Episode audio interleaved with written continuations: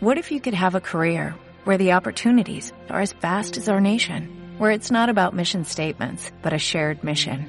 At U.S. Customs and Border Protection, we go beyond to protect more than borders, from ship to shore, air to ground, cities to local communities. CBP agents and officers are keeping people safe. Join U.S. Customs and Border Protection and go beyond for something far greater than yourself. Learn more at cbp.gov/careers. Tengo en mis manos un libro escrito por el invitado de hoy, César Strawberry, titulado Margen de maniobra. Todo un detalle que me hiciera este regalazo, pero sobre todo por su dedicatoria. Dice así, para Raúl, admirado por su esfuerzo en la lucha contra el dragón. Que una de tus estrellas de la música más admiradas te diga que admira es un sueño que ni me atreví a soñar. Gracias, sinvergüenzas. And now,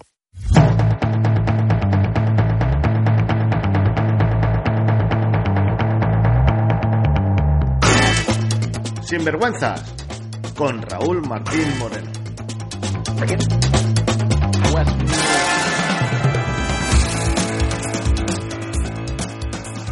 Bienvenidos a otro episodio de Sinvergüenzas. Todos son muy especiales, pero el de hoy un poquito más. Si me conoces, si no me conoces, soy Raúl Martín, autor del libro Vida, dame problemas, y te invito a que me sigas en mi cuenta de Instagram, arroba Raúl Martín Moreno. Si no lo haces ya, claro. Te cuento. Hace un año empecé con esta locura del podcast, para contar toda mi experiencia, experiencias similares, y así inspirar a las personas. Normalmente los temas tabúes y el miedo al juicio hace que nos dé vergüenza hablar de temas mm, que no forman parte ni más ni menos que de una cosa que se llama vida. Contraté a Oscar Feito, que ya tuvimos eh, el gusto de tenerle en otro episodio, para que me enseñara a hacer esto de los podcasts. Y esto me ayudó muchísimo por la parte técnica, pero seguía con sin darle con la tecla para ponerle mi salsa, ¿no? Lo que sería mi salsa. Esta clave la descubrí escuchando un podcast. ¿Dónde si no? Hay que consumir lo que vendes. Entonces, en este caso fue en un podcast de Alex Fidalgo, que se llama Lo que tú digas. Podcast que, por supuesto, te recomiendo. Escuchando eh, a muchos de los invitados que traía, tiré un muro para mí, que era el de la gente famosa también hace podcast. Gracias a esto, me atreví a escribir al doctor Martín Loeches, uno de los mejores capítulos del podcast, y mm, al salir en su podcast, yo tenía la certeza de que estaba abierto a ello, ¿no? De que era una persona que estaba abierta a salir en podcast, pues había salido en otro podcast. Si me hubiera salido mal, seguramente hubiera vuelto a mi creencia anterior, pero por suerte tuve una respuesta positiva. Esto me hizo venirme arriba y pensar en grande. Por supuesto, en este programa hay personas de todo tipo, y no han tenido que hacer nada especial para estar aquí. Solo tener una historia interesante o inspiradora y que hablen sin vergüenzas. Es el único requisito, hablar sin vergüenzas. Total, que empiezo a escribir a personas sin miedos, sin miedo de si será famoso, si me dirá que sí, si me dirá que no. Empiezo a escribir. Con algunos, como el caso de hoy, me he llevado una gratísima sorpresa, pero gratísima, gratísima. Y con otros, pues me llevo alguna que otra decepción. Pero me voy a quedar con estos, con las sorpresas, con las gratísimas sorpresas. Así que gracias, Alex, porque sin tu inspiración no hubiera sido posible. En el año 95, con apenas 10 años, escuchaba un grupo que me hacía a mí mucha gracia, pero que con esa inocencia no tenía ni idea de lo que decían. Pero lo cantaban los mayores. Teníais que ver la, cara de la gente ¿eh? cuando escuchaban a un niño de 10 años cantar Alzheimer o coprofagia. De mayor he seguido escuchándolos y aunque me ha alejado ya un poco de su línea, siguen pareciéndome espectaculares. El grupo es Defcon 2 y su líder es nuestro invitado de hoy. César Strawberry.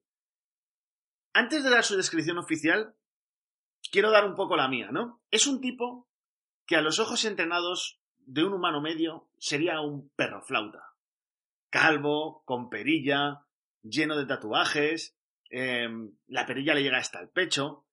Sin embargo, es de las personas más cultas que he conocido. Tiene la carrera de Bellas Artes, ha escrito varias novelas y precisamente toda esta cultura hace que los que quieren destruirle desde el poder acusándole de delito de odio y enaltecimiento del terrorismo, que no es moco de pavo, se las han dado con un muro porque no es tan gilipollas como pensaban por su aspecto. Aún así, lo fácil es echarte a un lado y cuidar de tu salud. Pero si algo nos enseña César es a luchar por lo que es suyo, por lo que es tuyo, en tu caso, a luchar por ti. A que si tú quieres algo, ni nada ni nadie te puede frenar. Y, como siempre, sin positivismo barato. Ni siquiera esto, ni siquiera que te dé enaltecimiento del terrorismo. Pues no, él tira para adelante. Te puede gustar más, te puede gustar menos. Estar más o menos de acuerdo con sus ideas políticas. De hecho, yo ahora mismo no lo estoy. Pero si le escuchas con una mente abierta, descubrirás una persona luchando por lo suyo y siendo ejemplo e inspiración para muchos otros. Y para mí es un honor que nos dé esta clase y cumpliendo con la única regla que yo pongo para estar en este programa, que es contarlo sin vergüenzas. Como decía, César es el líder y cantante del grupo Defcon 2 y de Strawberry Hardcore. Es escritor y él mismo se define como un activista por la libertad de expresión. Esto lo leo literal. Él se define como un activista por la libertad de expresión. Hemos hablado de leyes, de política, de constitución, de manipulación, de cloacas, pero sobre todo de odio y miedo. Unas emociones tan humanas que a veces pueden utilizarse en nuestra contra. Gracias a que hay tipos como tú, César, que nos dicen, como en una de tus canciones, que a veces pecamos de ser demasiado humanos. Muchas gracias por atenderme con tanta humildad, tío, y, bueno, pues a compartir un poco de, tu vida, ¿no? Hombre, con muchísimo gusto, Raúl. Yo encantado. Siempre estoy disponible para todo tipo de entrevistas y esta me parece muy interesante. Bueno, antes, para poner en contexto, pues eh, yo escribo a gente que me parece interesante, ¿no? Y a César le estaba comentando ahora que le conozco desde el 94, que, que, que, que yo tenía, joder, 11 años. Joder. Sí, del 85. Un fan muy joven. Sí, sí, sí, sí. Y, y, claro, eso, que cantábamos las canciones, ¿no? Fue justo cuando se el Alzheimer.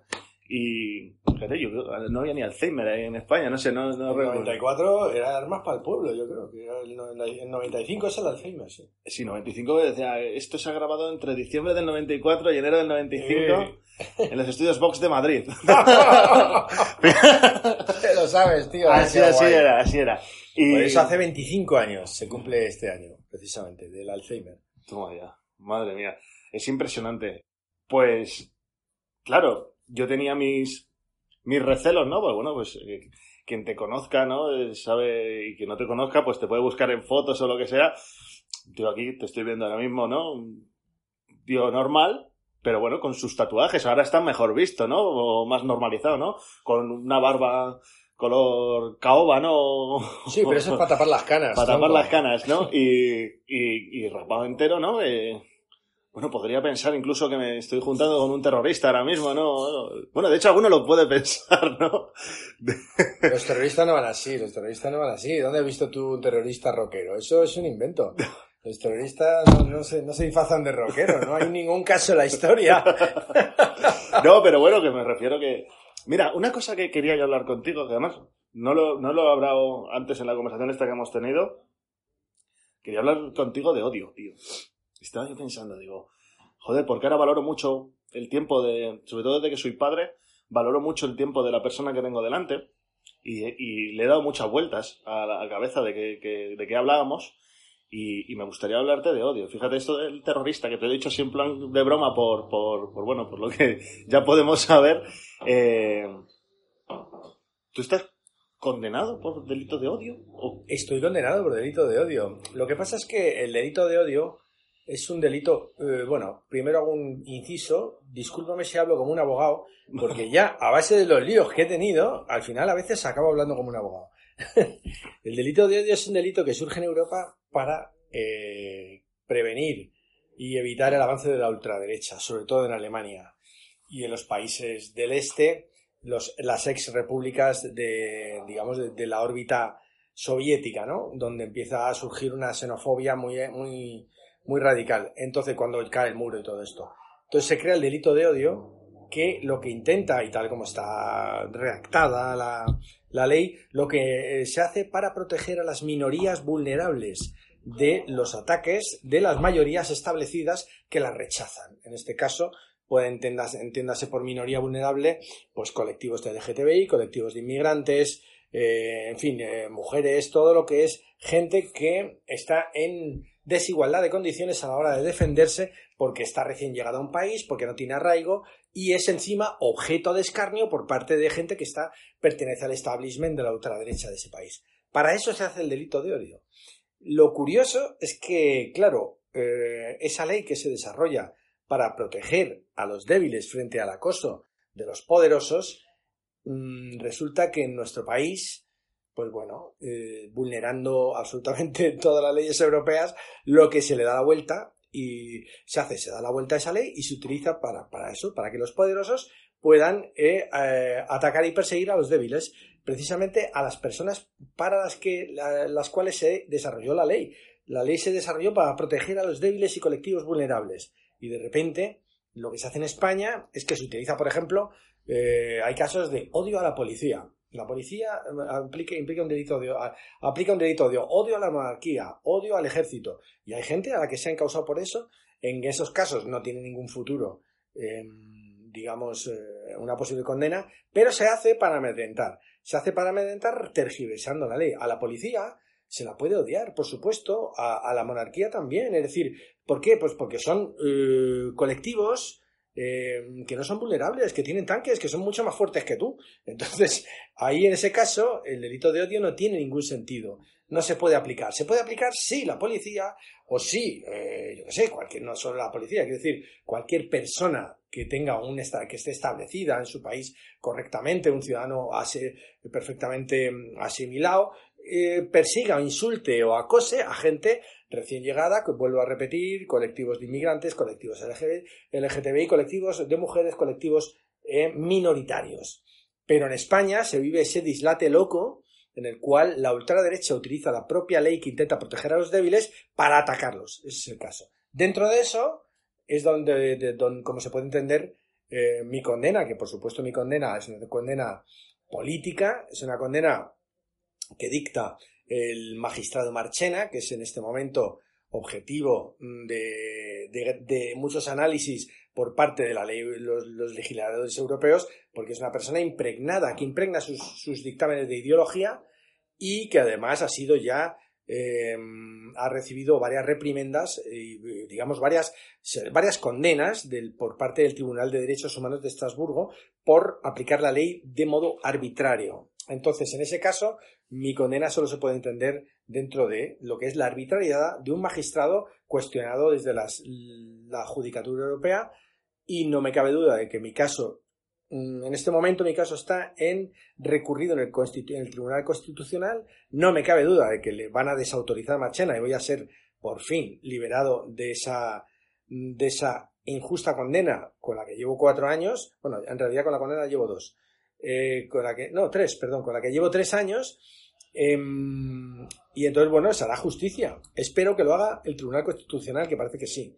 Pero si no lo hace, pues iré al Tribunal de Estrasburgo, donde, sin duda alguna, voy a ser absuelto. No obstante, creo que lo va a hacer el Constitucional porque están hartos de que los jueces españoles hagan política con, la, con, con sus sentencias. Al hacer política, resuelven situaciones políticas en España, hacen favores políticos, pero a la larga la judicatura española queda en su conjunto absolutamente desprestigiada en Europa porque se van acumulando condenas del Tribunal de Derechos Humanos de Estrasburgo por no aplicar correctamente la ley. Entonces, por eso creo que firmemente no voy a tener que acudir al, Tribunal de Derechos Humanos de Estrasburgo. Pero yo soy inocente, lo voy a demostrar, eh, llevo en esta lucha ya cuatro años y bueno, pues es un tiempo que hay que saber llevarlo, es chungo, pero voy a ganar yo soy inocente y voy a ganar. Entonces, el delito de odio, en mi caso, es, es un, caso paradigmático de cómo utilizar fraudulentamente el delito de odio para atacar a un inocente. Joder. Veo que lo tienes preparado, por supuesto. Em, bueno, pues los que conocen el, podcast saben que, que no, que no es un podcast político, ni mucho menos. De hecho, a mí me gusta tener de todos, igual que, que, en el desarrollo personal me gusta tener gente más espiritual, más científica, ¿no? Y ahora mismo, según estabas hablando, se me ocurrían 300.000 preguntas. Eh, y, y, lo voy a llevar un poco a, a, a, mi terreno, por así decirlo, ¿no? Al terreno de, que evidentemente tú puedes, puedes contar lo que quieras, que aquí no hay veto ninguno. Eh, pero fíjate, la primera pregunta que tengo, que esta sí la tenía preparada, es ¿cómo tienes tantos cojones? ¿Cómo tienes tantos cojones? Me explico. Porque al final, obviamente, es, alguien que está tratando de, impedir que tú hagas lo que sea, ¿no? Que yo ejerza mis legítimos derechos ciudadanos. Entonces, que tú ejerzas tus legítimos derechos ciudadanos. Eh, no todo el mundo sigue adelante. No todo el mundo acepta eh, podcast como este, acepta entrevistas en tele, acepta entrevistas en radio, cuando el sistema, por así decirlo, y no quiero decir la palabra sistema, la da un toque de decir, eh, cuidado. Es que lo que existe es mucha ignorancia. Vivimos en un país en el cual la ignorancia es tremenda. Entonces, lo que mm, se hace en estos casos, por ejemplo, toda la ofensiva que ha habido en la legislatura y media de Mariano Rajoy contra la libertad de expresión, que está claro que es una estrategia política, en la cual se cuenta con una serie de jueces afines y fiscales afines para lanzar un mensaje a la sociedad, un mensaje de miedo y un mensaje ilegal, que es lo malo, es lo grave. El mensaje de persecución eh, que se ha lanzado mm, a través de condenas ejemplarizantes, es decir, utilizando la justicia para ejemplarizar, que ya es algo bastante dudoso, de dudosa legalidad.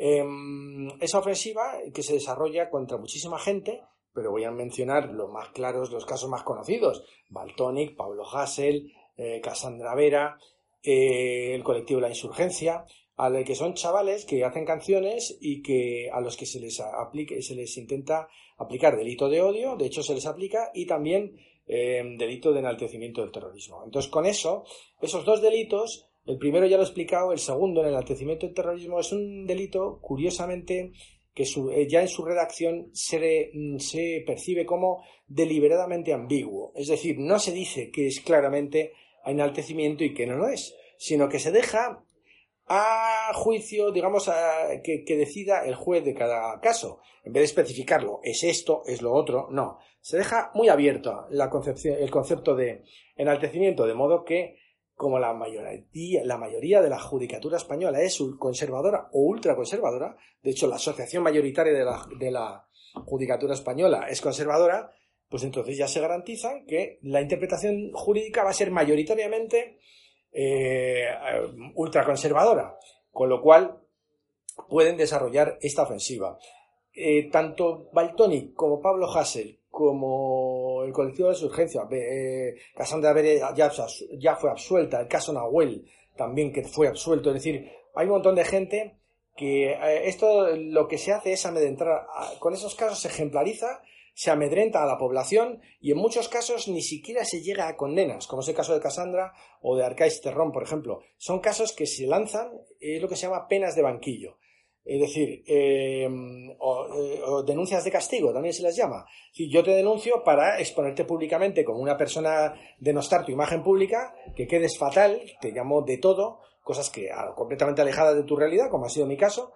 Eh, y entonces tú, pues, pues, aunque luego seas absuelto, ya, ya te quedas con ese estigma de que has sido acusado de algo. Eso es una táctica inquisitorial propia de las, eh, sobre todo de dictaduras y teocracias, y no es propio de una democracia europea, menos aún de una democracia que pertenezca a la Unión Europea. Pero Mariano Rajoy, a través de su ministro Jorge Fernández Díaz, que como todos sabemos hoy día está implicado en, el, caso, en los casos de mm, lo que se ha dado en llamar eh, las cloacas del Estado, es decir, el informe PISA contra Pablo Iglesias, todo lo que es la utilización de las fuerzas policiales para perseguir a enemigos políticos, algo absolutamente ilegal que en cualquier país de Europa hubiera dado lugar a la dimisión de ese, de ese ministro y a la caída de todo un gobierno, pero en este país todavía se está, bueno, va a tener una consecuencia jurídica, evidentemente, Villarejo ya está en la cárcel y, es uno de los implicados también, parece ser, entonces eh, tendrá consecuencia jurídica, pero pasa mucho tiempo y aunque al final se desclarezca la verdad, de lo que se trata es de que quede en la sociedad la sensación de que tú eres culpable, de que algo habrás hecho, de que decir que la acusación, eh, aunque sea infundada, ya de por sí se convierta en una condena para ti. Eso es lo peligroso. Por eso, yo que soy un hombre de genital pequeño, con respecto a las usos que has hecho,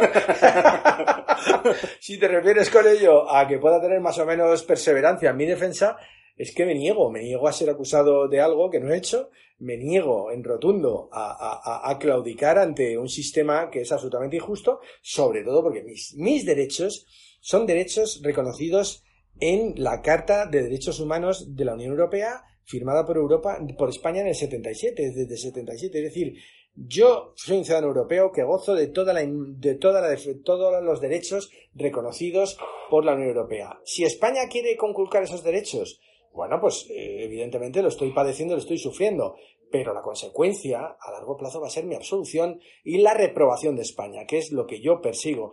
Ni ya más que por mí, ya lo hago por los que vengan, porque es que me niego, me da mucha rabia cuando veo que en el fondo ese mensaje de culpabilización de la gente por lo que haya dicho, por lo que eh, eh, se acaba convirtiendo en un mantra que hace que la gente se calle. La gente ya se calla y se autocensura no vaya a ser que me pase lo que a este. Eso, mm, que tú, que un ciudadano mm, renuncie a ejercer sus legítimos derechos por miedo, es algo muy peligroso que hace que una democracia pierda toda su calidad. Tener una, ciudadanía amedrentada por, por persecuciones policiales y legales para que no ejerza sus derechos es algo que podrías ver normal a lo mejor en países del tercer mundo, en Arabia Saudí, incluso en Turquía, un país que supuestamente está muy próximo a Europa, pero que con Erdogan, mm, bueno, ha cometido unas atrocidades a nivel de derechos humanos y de, libertades tremendas. Pero en España, pues en España eso está pasando. Está pasando, lo hemos visto eh, con toda la información que ha salido en cuanto a las cloacas del Estado, sobre todo todo lo que ha destapado la periodista de público Patricia López, pero es que además mi caso pertenece, el mío concreto, pertenece también a ese apartado de las placas del Estado, porque a mí se me detiene cinco días antes de unas elecciones que se vaticinan poco proclives al partido en el gobierno, que esto es el, soy detenido el 19 de mayo del mil, eh, del 2000, digo, ay, del, del, del, del cual, 2005, perdón, 2015, que estoy gaga, eh, que antes de las elecciones en que ganó Carmena, entonces para perjudicar a la izquierda, dado que yo he tenido algún vínculo amistoso pero también de que me ha hecho una entrevista cuando tenía su programa con Pablo Iglesias, que encaja perfectamente con el informe PISA y todo esto, se me detiene a mí y se me expone públicamente como un supuesto terrorista. Cosa completamente estúpida que solo un idiota como, como cualquier, de los, cualquier persona de las que ha encabezado estas persecuciones puede creerse, porque la ciudadanía, la gente que conoce mi grupo, la gente que me conoce de hace más de 30 años, sabe que eso es falso. Pero solo desde la ignorancia es como es de donde salen este tipo de persecuciones. Es que es que terrorismo, ¿no? Es, eh, eh, ¿cómo, es para no ser para ser literal, ¿no? Es em, enaltecimiento del terrorismo. Enaltecimiento del terrorismo, sí. Que es, una cosa seria. Que sí, que sí. O sea, que, me refiero, que ahí venía la pregunta de cómo tienes tantos cojones de. Oye, es mentira. No sería... mentira, porque cuando eres un ciudadano que lo que se está, se está eres eh, objeto de una persecución por parte del Estado, una persecución ilegal, eh, lo que tienes que hacer es denunciarlo. Lo que tienes que hacer es, a partir de ese momento, que es lo que he hecho yo, poner todo tu empeño en trabajar para, para, para, para, que sea reconocida tu inocencia dentro o fuera de España y para que se repare tu imagen pública. Pero tampoco se te podría juzgar si de repente dijeras, bueno, pues eh, me echo a un lado, que, esto no, pero es que yo no me he querido echar a un lado, porque mm. evidentemente mm, la política del miedo consiste en en eso, en que tengas miedo y no, y no defiendas tus derechos. Y lo que hay que hacer es defender tus derechos. Creo que vivimos en un país donde, donde nos acomodamos muy rápido a renunciar a luchar por aquello en lo que creemos. Y sobre todo cuando está siendo pisoteado, como ha sido mi caso, eh, por una persecución ilegal, abiertamente ilegal, que no tiene recorrido ninguno en la judicatura europea. Estoy respaldado por la Comisión Europea. Entonces yo, yo estoy eh, tranquilo a largo plazo, pero evidentemente a corto plazo es muy complicado llevar una, una, vida así, tal y eh, como es mi caso, en el espectáculo, eh, que, constantemente aparecen las fuerzas de, ultraderecha, es decir, que no toques, eh, que seas objeto de, de censura, que, bueno, que tienes que aguantar insultos, tienes que aguantar descalificaciones, pero también, no en vano, mm, ya he puesto una demanda contra el Ayuntamiento de Madrid por la suspensión del concierto del 5 de julio en, este mismo barrio, en el barrio de, de, Tetuán, en Madrid, y por muchas otras eh, eh, conculcaciones de mis derechos fundamentales que han sido admitidas a trámite y que también van a tener un recorrido largo en, juzgados, pero que lo que hay que hacer es defenderse. Esto es todo ilegal. Esto es todo ilegal. Bueno, al final, trayéndolo a mi terreno, es, es, es, luchar contra el miedo. Es, o sea, es plantarle cara al miedo. Porque al final esto no solo, no solo es esto, es que, es que te afecta en, tu economía familiar, en tu economía personal, eh, que, que de repente tú tengas un concierto firmado y, y te lo cancelen porque sí, eh, eso, eso además, eh, por ejemplo, eso atenta contra el derecho, artículo 35 de la Constitución, por eso te digo que ya hablo como un abogado, porque derecho al trabajo, derecho a la propia imagen, derecho a la discriminación, todo eso son derechos que esta ultraderecha que ahora ha llegado al poder en determinados ayuntamientos, pues, pues quieren llevar, quieren desoír la, desoír la ley y, creen que pueden hacer lo que quieren. No lo pueden hacer. Yo este recorrido, llevo cuatro años de persecución, eh, lo he pasado fatal y lo sigo pasando fatal cada vez que hay una nueva, cuestión, un nuevo giro en, mi caso, lo sigo pasando fatal, muy mal. Eh, pero claro, tengo que seguir. Es decir, yo no ni soy valiente, ni mucho menos. Yo lo que soy es que no me, es que me niego a, me niego a que, a que cuatro mindundis que no tienen ni idea de lo que soy y de lo que hago, hablen de mí, de mi carrera y de mi grupo como si como, les dé la gana, porque es algo completamente fuera de lugar. De hecho, víctimas del terrorismo como Eduardo Madina o como Pilar Manjón han salido a defenderme. Quiero decir que eh, abogando por mi absolución. Quiero decir que es que yo cuento también con muchísimos partidarios y gente que, que, se ha juntado porque esto es una, una vergüenza. Eh, a nivel personal lo he llevado muy mal y me ha obligado a, a a muchísimas renuncias, muchísimas renuncias, sobre todo por no arrastrar a más gente, en este caso, porque pones de alguna manera en peligro a mucha gente. Con cada acción que haces, te expones públicamente y si puedes aguantar el tirón, vale, pero no todo el mundo puede. Entonces, eh, en este caso, yo he desarrollado una estrategia de centrarme en esto, que he podido desarrollarla por una serie de cuestiones mm, de mi vida. Es decir, por ejemplo, porque soy músico. Es decir, al ser músico, y tener un grupo de tantos años, yo ya de entrada cuento con el apoyo de un público enorme que me ha apoyado muchísimo. Cuando hice un crowdfunding en el año 2016 para recaudar fondos para mi defensa jurídica, tenía una proyección de, de para que se cubriera el dinero a recaudar en cuatro meses y se recaudó en diez días. Quiero decir que eso me dio, mm, fue el botón de muestra del apoyo del que, con el que contaba. Entonces, de alguna manera, me ha obligado a convertirme al final en una especie de portavoz, en una especie de activista que nunca he querido ser. Pero es cierto que, al final las circunstancias te obligan. Eh, he podido hacer esto porque no tengo pareja, porque no tengo hijos, porque soy una persona que vive en el rock and roll de una manera muy peculiar, en la cual me puedo arriesgar mucho más que otras personas. Porque yo imagino que esta misma situación de persecución, si yo trabajase en una empresa normal y fuera una persona más convencional, con un trabajo normal y con hijos en el colegio, tener que soportar que tus hijos vengan del colegio y, les, y, y a lo mejor pues otros niños les digan que su padre es un terrorista, cosas de este tipo, tienen que ser muy, muy duras de llevar, del mismo modo que tener que hacer padecer a toda la familia, eh, tiene que ser algo muy duro y bueno, yo, eh, aunque yo me he alejado mucho de todo para seguir con esto solo, porque digo, bueno, pues yo lo he hecho, yo he desencadenado esta lucha y yo tengo que ser el que la resuelva. Y bueno, aunque cuento con muchos apoyos, pero no intento que se extienda, mm, digamos, que, lo que es el ámbito de, exposición pública se, se, se, circunscriba a mí, a mí mismo, ¿no? Pero te digo, ni soy valiente ni tengo mérito, lo único que hago es lo que tengo que hacer como persona, pero evidentemente preferiría mil veces no haberlo tenido que hacer. desde, luego, desde luego. No, pero bueno, ya, bueno, para, ya cierro esto, ¿no? Que, que, que, admiro eso de, de ti, que, de, que una persona, que lo, que lo fácil es echarte a un lado, bueno, dice, sí, no tengo hijos, no tengo pareja, pero tienes familiares y amigos, a los cuales, yo esto, esto sí lo entiendo, ¿no? Por eso, de hecho, es, gran parte, me preguntaba hasta al principio cuál es la misión de este podcast, es precisamente esto, ¿no? El, hablar sin vergüenzas de, lo que sea, porque supongo que a ti en un momento dado te da vergüenza explicar que, es mentira, que no eres un terrorista, que...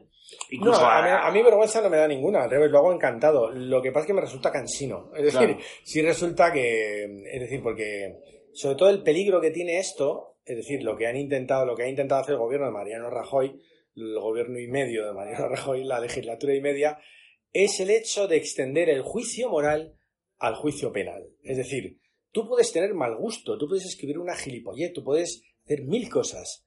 De hecho, si te pasas un poco, en, la, en el artículo 20 de la Constitución, ya eh, referido a la libertad de expresión, pone perfectamente cómo hay que resolverlo.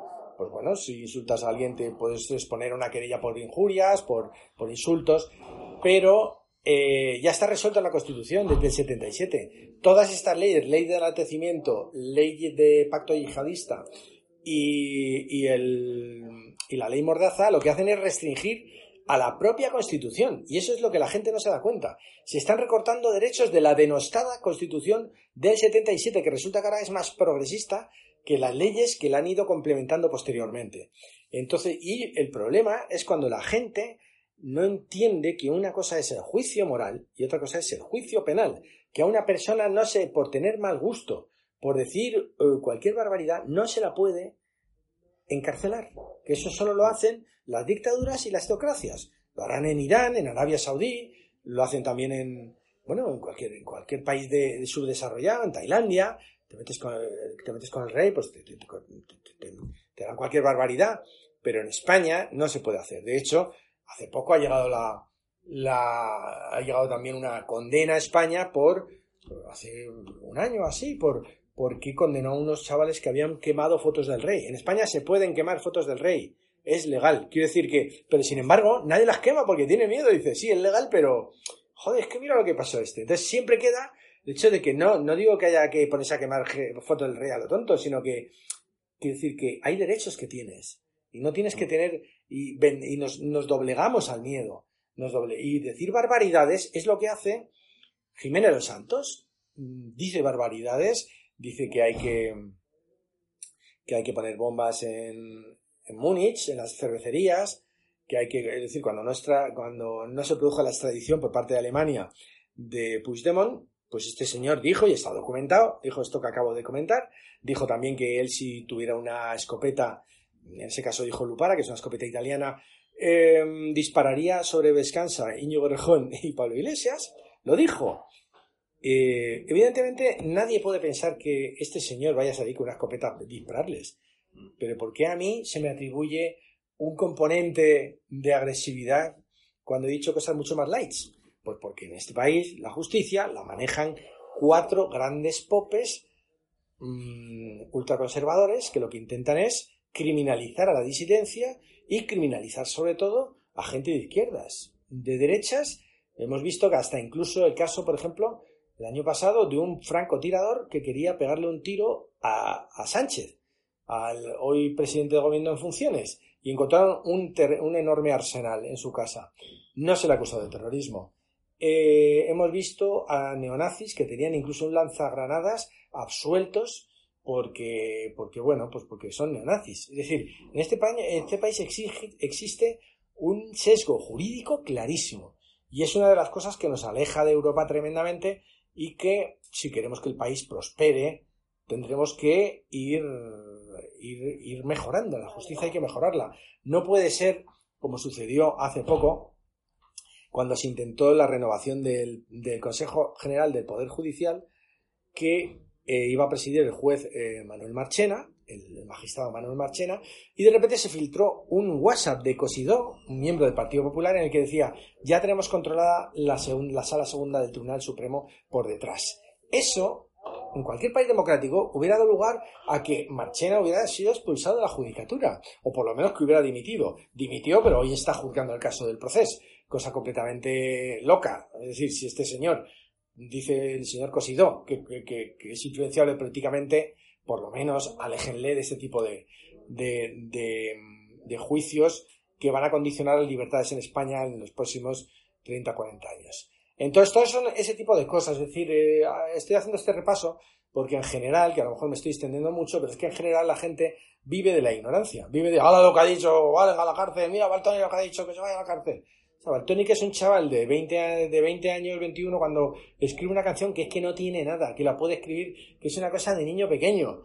y dice que va a tener una bomba atómica sobre el, sobre el presidente del Consejo Balear. Y resulta, y entonces yo siempre me pregunto, ¿hay alguien que cree de verdad que Baltonic tenía capacidad de irse a Corea, hablar con Kim Jong-un, comprarle una bomba atómica para tirarla sobre una sola persona en Baleares? O sea, es una premisa tan grotesca que solo un juez completa y un fiscal completamente, completamente ideologizados pueden hacer de eso una condena. Y además. Porque si no se cree lo de la lupara, de, de que es más, que más, una lupara es más fácil, una escopeta es más fácil de conseguirla, de Jiménez Los Santos, ¿por qué se cree lo de la bomba atómica de, de, que tener. de Baltonic? Sin entrar en lados ni derechos ni izquierdos, o sea, como tú dices, ¿por qué una cosa sí y otra no? Eh, al final hay que saber discernir, tío. Yo, yo he hecho mucho, he hecho mucho humor negro. Oye, ya has visto que con 11 años ya te escuchaba, pero Alzheimer hoy sería un disco imposible de sacar. No, yo creo que yo, yo, yo creo que sí. ¿Tú crees que, todos, que se yo creo que sacar todos esos discos, es que ese es el problema, que la gente ya renuncia de por sí a sus derechos. Porque ya decimos, bueno, pues mejor me callo. No hay que callarse, hay que defender, porque son, eh, ese disco no tiene nada, ningún disco de No, 2 no, con 2 no. tiene nada que se le pueda, de hecho, vamos, que es que son cosas que, que llevan 30 años esos discos ya ahí.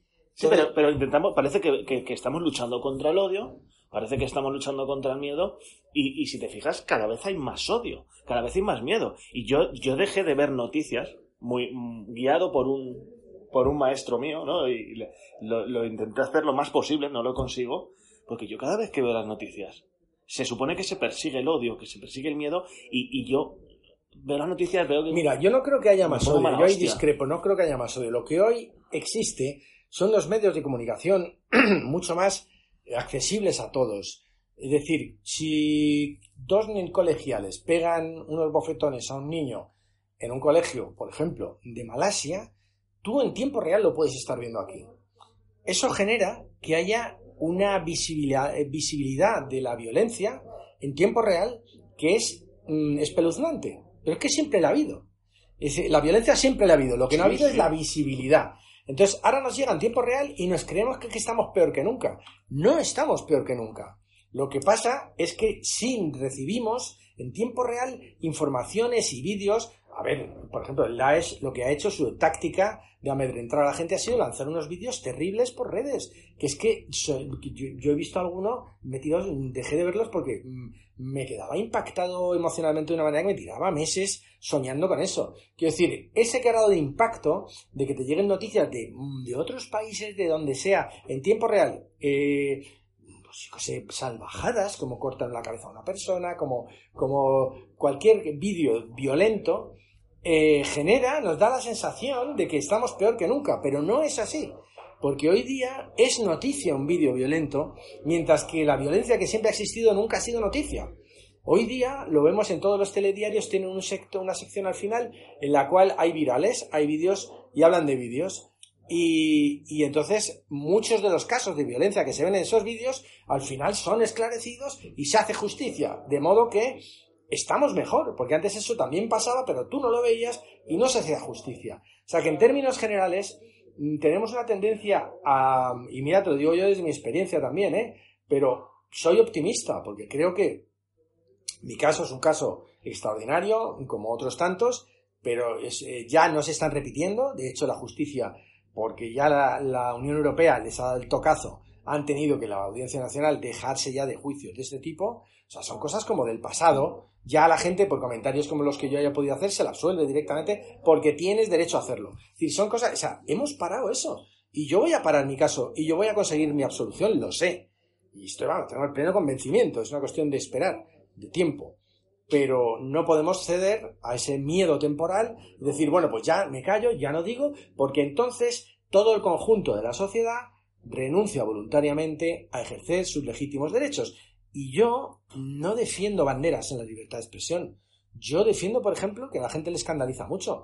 Yo defiendo la libertad de expresión de Jiménez Los Santos, porque yo no quiero callarle la boca a él. Yo lo que quiero es yo disfrutar de la misma libertad de expresión que él. Eso es lo único que Claro. quiero. Porque la libertad de expresión es la sangre que fluye por una democracia sana. Y entonces no se puede coartar. Lo que hay que hacer es educar a la gente, porque no hay por qué escuchar lo que no te gusta. Yo, como no me gusta lo que dice Jiménez Los Santos, pues no lo escucho. Pero no le pongo, no me voy a la puerta de su emisora a decir que le cierren la emisora. O sea, para nada. Y siempre defenderé la libertad de expresión. de todo el mundo. Eso es lo que en, España no se tiene, la gente se confunde mucho. Cree que hay que defender la libertad de expresión de uno y los que piensan como uno, pero no de los demás y los que piensan como él. Eso es un error, eso es un error. Y, eso es lo que yo veo que, que, cala más en la gente. El miedo y el decir, esto se lo merece porque no piensa como yo. Ah, pero este no porque piensa como yo.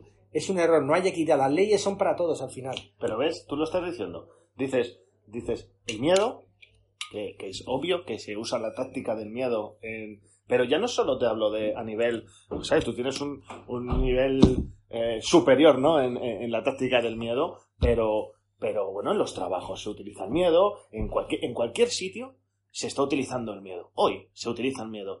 Y al final, eso de que también has dicho de de a este que le machaquen o a este que no sé qué, al final también es odio. Pero se supone que estamos luchando contra el miedo. Pero es que el odio, el, problema es que el odio, como el amor, como, como el miedo, es una emoción humana que es perfectamente legal y comprensible. Pero ya es que dice, no, fíjate a dónde se está queriendo llevar esto con el tema del proceso.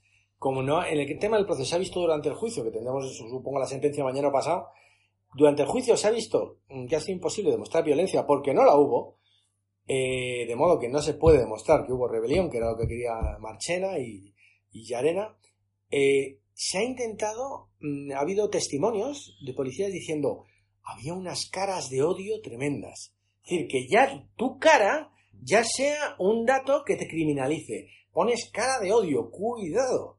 Entonces, ¿qué está pasando en este país? Que existe un sesgo mm, entre de dónde, quién ponga la cara de odio y quién, es decir, por ejemplo, el caso de Alsasua, los chavales estos que tuvieron una pelea con unos eh, policías de paisano, ¿qué en un bar.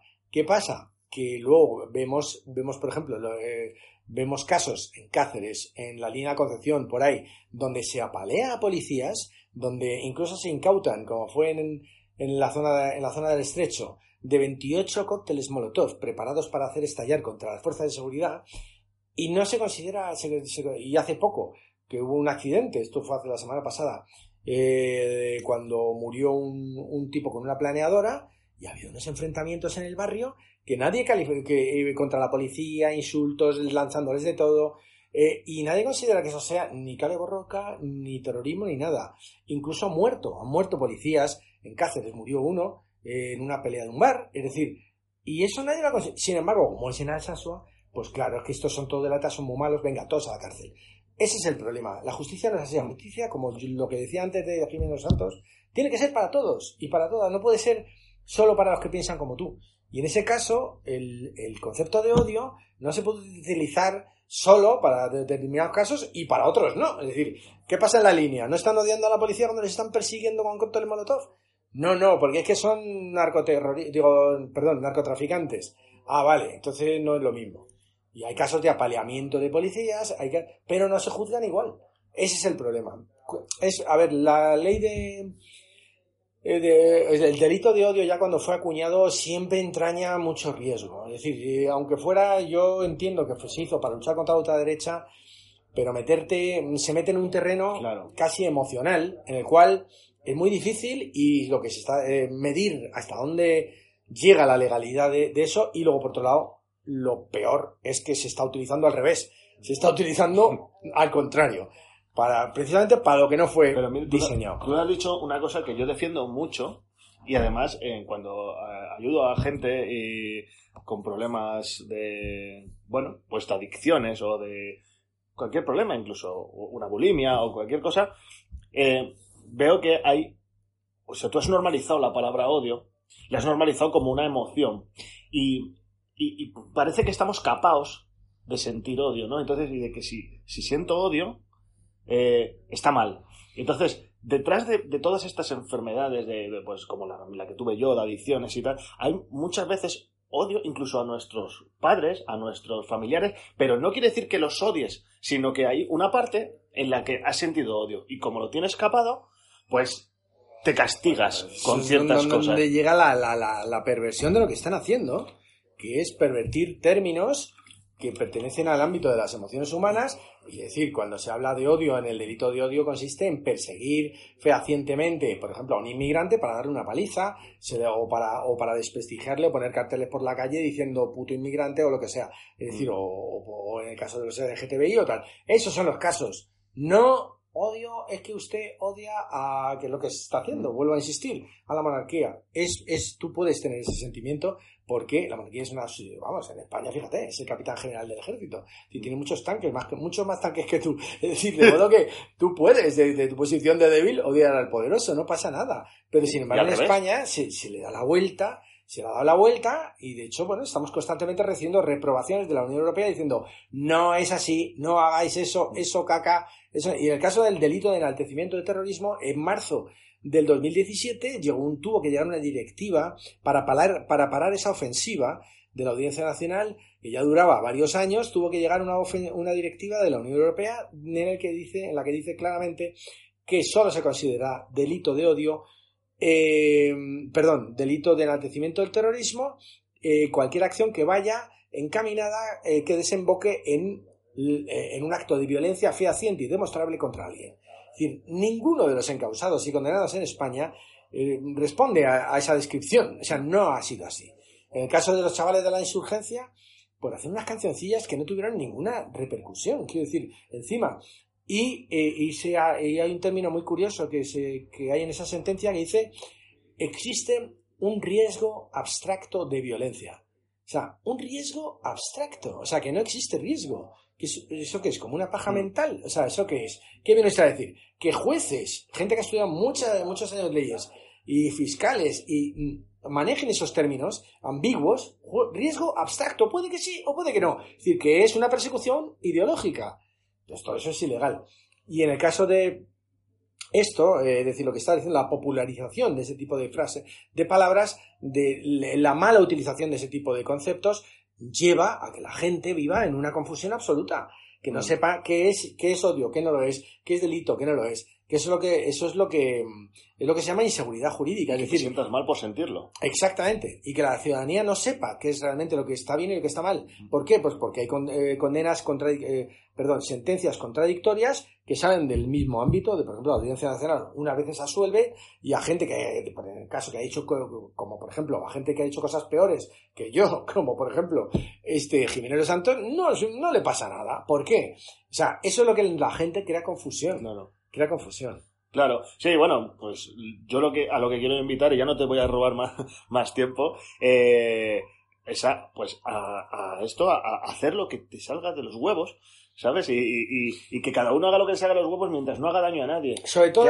hay una cosa que es el respeto. Hay mm. el respeto por el prójimo, yo creo que es una cosa que, que es fácil de entender, pero también hay que entender Mm, en este país el problema es que tiene, digamos que la serpiente de la represión lleva, tiene dos cabezas. Por un lado está este sector ultraconservador de la Audiencia Nacional, de, los ultraconservadores del Partido Popular, y por el otro lado está la otra cabeza que tiene la serpiente, que es la de la corrección política, que también desde la izquierda hay sectores que están alimentando eh, la misma represión a que no te, a que temas decir cosas, cuidado, se está reprimiendo humoristas, eh, por ejemplo, esta semana misma eh, David Suárez ha sido, eh, se le ha suspendido una actuación en Murcia porque dice barbaridades. Bueno, pero es que por eso mola, por eso la gente va a verlo, porque son barbaridades que las dice, pero no las hace. Es decir, una cosa es decir y otra cosa es hacer. Solo las dictaduras y las teocracias confunden palabras y hechos. Yo puedo decir muchas cosas que jamás haré, porque para eso está la palabra, la imaginación. Rambo en sus películas no mata de verdad.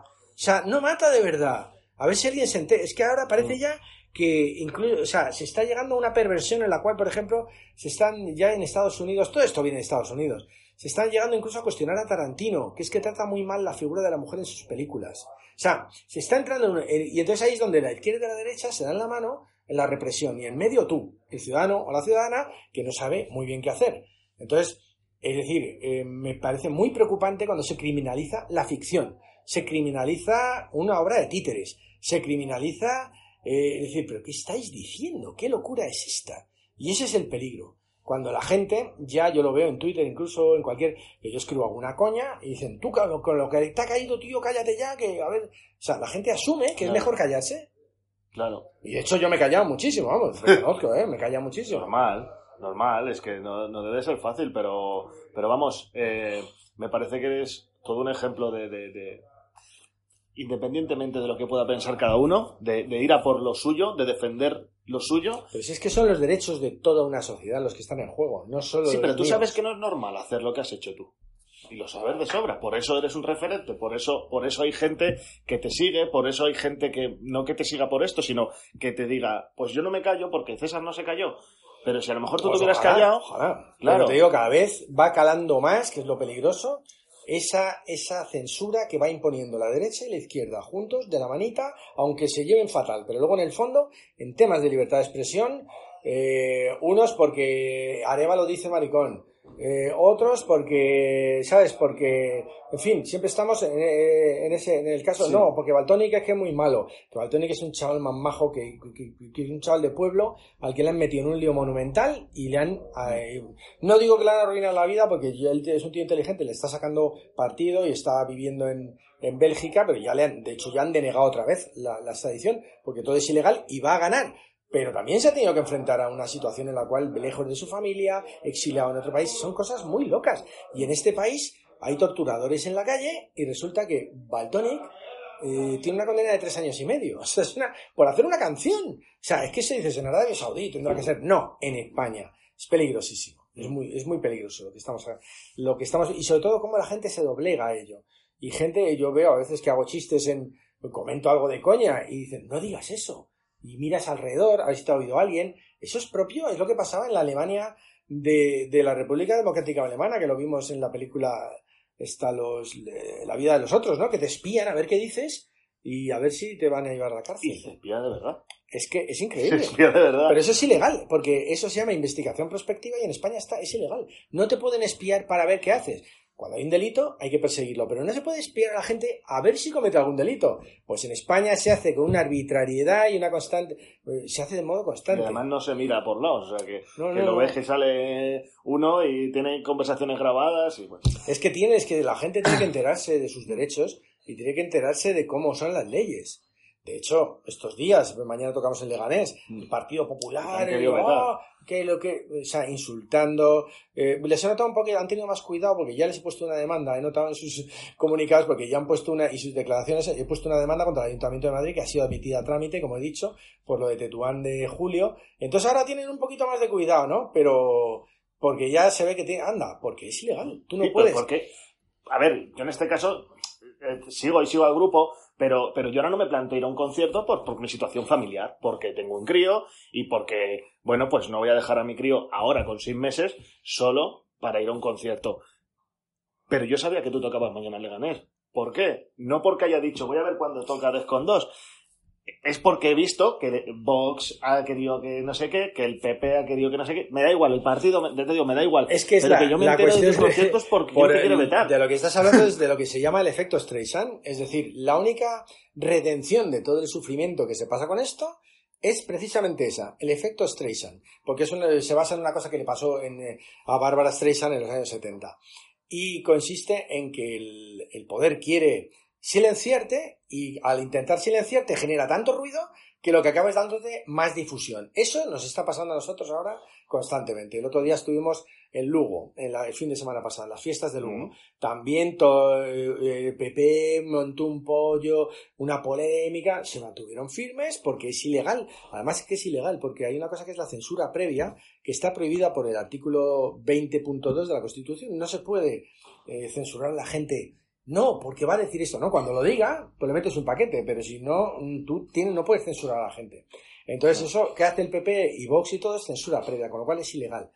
Eh, ¿Qué pasó? Pues que me ha pasado muchas veces ya. El concierto de Lugo, volviendo a esto, reventado de gente, la hemos- a lo mejor pues vienen, pues yo qué sé, 1.500 personas más de las que iban a venir. Quiero decir que nos pasó en Valladolid, que también tuvo una polémica hace ya unos años, y a lo mejor contábamos con que vinieran 700 y vinieron 1.500. Quiero decir, es así. Al final, es la, la única redención es esa, que al final te hacen una publicidad que en este momento que Vox diga que yo soy un tipo impresentable es lo mejor que me puede pasar a mí para mi imagen pública, porque es que Vox es un partido ultraderechista, fascista, negacionista, eh, y yo encantadísimo de que digan eso de mí. O sea, quiere decir que que hay que también saber posicionarse quién quieres que te alabe y quién quieres que te critique. Malo sería que Ortega Smith, que es un es, es práctica, es un ultraderechista de vamos, que estaría en, en, cualquier país de Europa, estaría en estos momentos con un pie en la cárcel, eh, que me critique a mí, pues es lo mejor que me puede pasar como demócrata, por supuesto.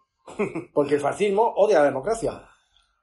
Pues que, quería añadir una cosa. quería añadir una cosa muy importante que no quiero dejar de decir en tu programa especialmente. Y es que creo que existe la desinformación que existe en la sociedad.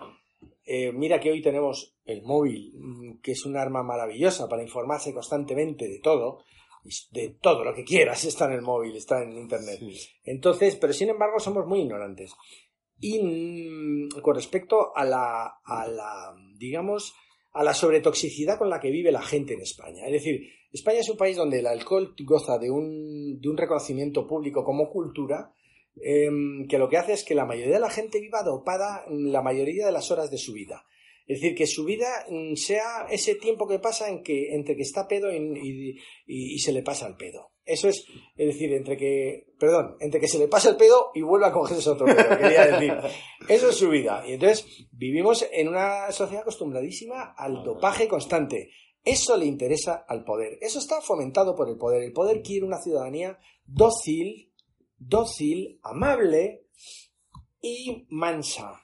Es decir, cuanto más dopado estés, más enturbiado vas a tener tu criterio y más mm, y menos vas a poder discernir entre verdad y mentira y más fácil va a ser engañarte. Entonces, el alcohol, las drogas, en general, yo veo que hay una sobredosis en la, en la, en la juventud, muy especialmente, pero también vemos que en, en, las recepciones del palacio también, también se chuzan de lo lindo. Es decir, nadie prescinde del alcohol, de los alcoholes duros y eh, la cocaína es, vamos, tiene una penetración social brutal. Yo he tenido una novia que además se dedica, se dedicaba eh, a, a, rehabilitación de, de, un tratamiento muy específico y muy, además un tratamiento muy efectivo, también muy caro, de rehabilitación de gente con adicciones y, y me contaba en, por la vagini nombres de gente muy famosa, quiero decir, no nombres, evidentemente son cosas que no se pueden decir, pero en la intimidad eh, de, de, con, con cargos, pues abogados famosísimos, gente metida que no te puedes esperar y no sabes el grado de destrucción familiar eh, que, que, que, se padece por esas causas. Entonces, yo, sí lo sé. Ya, por eso tú lo sabes, por eso quiero que, que, porque yo lo he visto, te lo he comentado antes en mi entorno, eh, he perdido muchísimos amigos por las drogas, desde fallecimientos hasta eh, muertes cerebrales, digamos, yo le llamo a eso al quedarte tonto. Así que hay gente que, le, que se le salta un chip por las pastillas y esto, y se quedan como en un estado extraño, en el cual ya conozco dos casos de que parece que, eh, y con ataques de ira que se confunden con la esquizofrenia, o sea, con, he, he visto de todo, porque ya soy muy viejuno, y, y es un drama terrible, que parece que no, en España se celebra mucho, yo que vivo en el mundo de la música, lo veo en el ámbito de los conciertos, que si los porritos, que si las pastillas, que si el alcohol, y la gente se sobredopa de una manera brutal. Yo entiendo, a mí me gusta tomarme mi cervecilla y más cosas que, que, que me, me, me, pueden molar, ¿no? En un momento dado.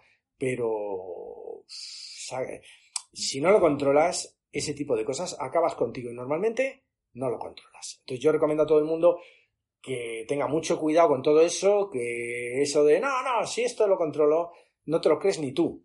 Todas las drogas te controlan a ti. Y están hechas para eso y están hechas para que tengas una esclavitud y, tengas que pagar y tengas que pagar encima de tu sueldo a un camello, a dos camellos, a tres camellos. Por eso la vida sana es mucho más barata, es que encima más sostenible. Yo mm, es lo que recomiendo a todo el mundo. Y por último ya y para terminar, en el grupo eh, hemos tenido muchos problemas de esos. De hecho, mucha de la gente que ha pasado por el grupo y ha tenido que irse, mm, eh, pues eh, ha sido motivada por estos movimientos, han sido motivados por eso, por las adicciones, y hay que decirlo. Y estoy muy contento porque ha entrado gente nueva, gente limpia, y el nivel de creatividad de una mente que no se dopa es incomparable con, una mente que lleva años de, de, de, de, sobre de pluritoxicomanía, que eso lo que te acaba dejando es como un pelele para precisamente que es lo que el poder quiere, que seas un pelele para que tú no decidas, para que decidan por ti siempre y tú siempre salgas perdiendo. Así que nada más, Raúl. Muchísimas gracias Oye, César, por todo, ¿eh? joder, muchísimas gracias y, y nada. eh, seguiremos eh, pendientes de, de- de que no te pase nada más y, y gracias, gracias sobre todo por, por haber aceptado con tanta humildad, tío. Muchas gracias a ti. Muchas tío. gracias. Suerte Y hasta aquí la entrevista con César Strawberry. Seguro que no te ha dejado indiferente, y si lo has escuchado con mente abierta, habrás aprendido un huevo, independientemente de tu ideología. Ya no hay quien me pare. Tengo canelita fina preparada para los siguientes episodios. No puedo prometerte la regularidad. Y por eso te invito a que te suscribas en iTunes, en iBox, en YouTube o en Spotify para no perderte ningún episodio. Que por favor comentes qué te ha parecido, que preguntes lo que quieras. Y si lo consideras, me harías un favorazo poniendo en iTunes una reseña y una valoración de 5 estrellas para poder llegar a más gente e inspirarles. Nada más, te habló Raúl Martín. Recuerda seguirme en mi cuenta de Instagram, Raúl Martín Moreno. Repito, arroba Raúl Martín Moreno. Y te espero en el siguiente episodio. ¡Sin vergüenzas!